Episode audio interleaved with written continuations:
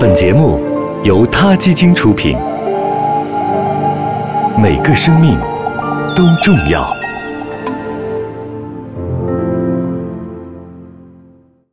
欢迎收听今天的他 Radio，获取每天最新节目推送，请关注他 Radio 微信公众号。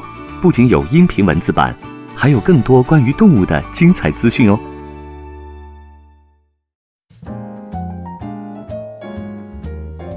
象屎咖啡是什么鬼？最近，加拿大商人布莱克丁金开始在泰国北部山区投资生产象屎咖啡。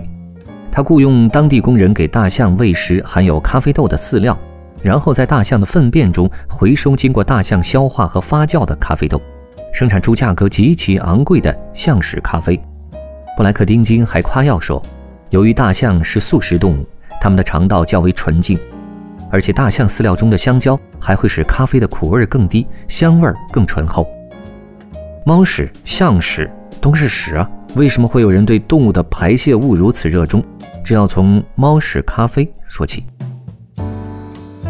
估计很多人都曾经听说过这种号称世界上最贵的奇特咖啡，它的原料是经麝香猫吃进去再排泄出来的咖啡豆，这种咖啡因此被称为猫屎咖啡。虽然名字不太好听，但这种咖啡在商家对其口味和稀有的宣传下，一度受人追捧。而一杯昂贵的咖啡也毁了麝香猫的命运。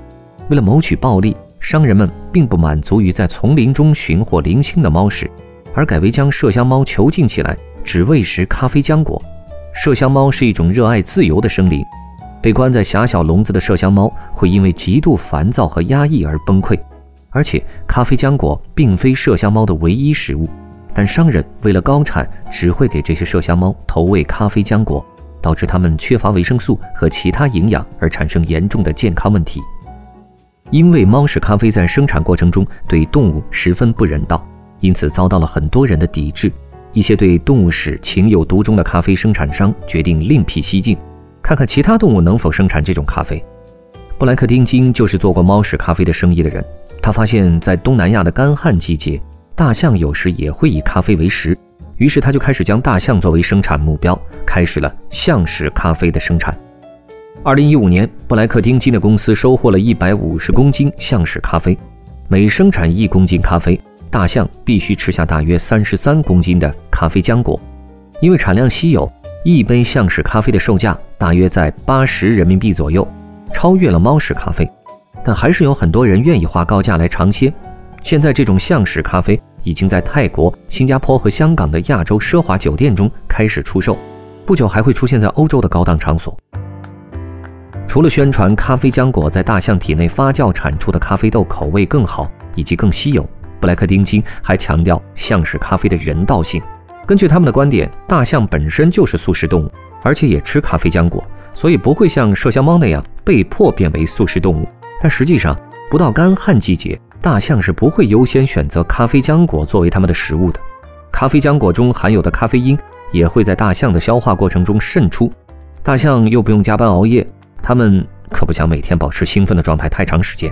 为了给自己加上动物保护的名头，这家公司还宣称会将利润的百分之八捐赠给负责生产咖啡的大象保育场，用于保护大象。可这种行为明明是在分段购买大象的生命吗？保护只不过是一个拙劣的噱头而已，真正的保护难道不应该是无条件的吗？关于猫屎咖啡和象屎咖啡的口味啊，一些研究咖啡的专业人士也给出了真相。那如果你觉得我们的观点太过动物保护呢，不如听听他们的意见。他们说，精品咖啡业界对猫屎咖啡和象屎咖啡的共识是这样的：反对这些咖啡，不单是因为人道的立场，更重要的是，作为杯测师，一种能够鉴定咖啡好坏的鉴定师。杯测师说道：“他们的味道并不合格。”杯测师史蒂芬·维克斯曾经对四杯最好的猫屎咖啡做过评测，并发表了结论。其中两杯分别带有霉味儿和苯酚味儿，剩下的两杯让人联想到青草、药水、胶布、碘酒和生蚝，口感粗糙。而在对象屎咖啡的宣传中是这样写的：“黑象牙咖啡带有淡淡的青草味儿，不懂就别装。”他们并不知道，在专业人士的眼中，青草味儿恰恰是烘焙不当的负面形容词。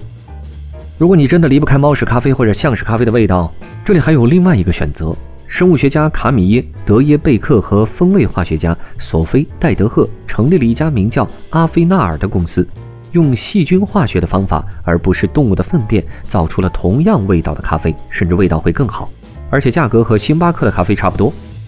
所以，真的希望大家不要再追捧那些屎玩意儿了。如果你热爱咖啡，请用心用最自然的咖啡豆去做烘焙，那不是更有乐趣吗？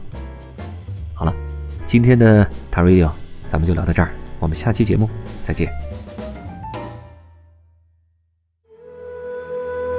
他 Radio，中国大陆第一家动物保护公益电台，在这里，我们讲述动物的喜怒哀乐。